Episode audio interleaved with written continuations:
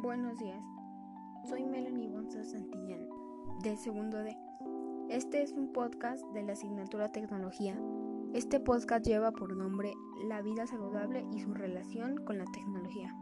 Hoy estaremos viendo algunas aplicaciones que nos ayudan a cuidar nuestra salud, ya que algunas de estas nos podrán también ayudar relajándonos o pudiendo hacer el ejercicio básico en casa y así poder mantenernos sanos desde nuestros hogares.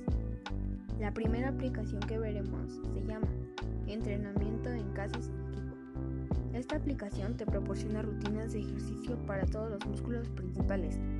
Estas rutinas, calentamientos o estiramientos están hechos para asegurarte que estés realizando ejercicio de forma científica y segura. La segunda aplicación se llama Perder peso, entrenamiento desde casa. Esta app dice ser la mejor para bajar de peso y quemar grasa en casa con entrenamientos efectivos que en 30 días lograrás.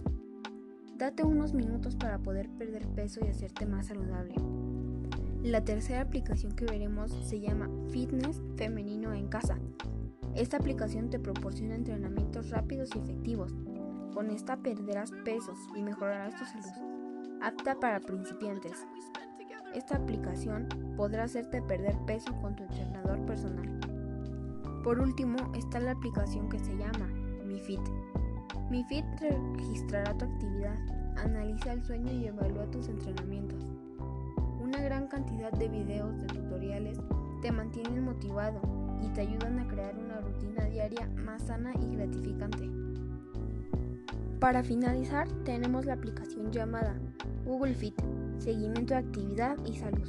No es fácil saber qué tipo de actividad te conviene o en qué medidas estás para mantenerte saludable.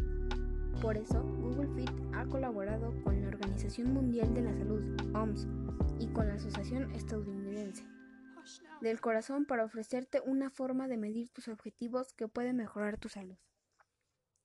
Pues en mi opinión estas aplicaciones son adecuadas para, para poder perder peso y satisfacerte haciendo entrenamientos desde casa. Eh, y pues este fue todo mi podcast. Recuerden siempre mantenerse saludables y alimentarse sanamente. Este fue mi podcast. Espero y se encuentren bien y hasta luego.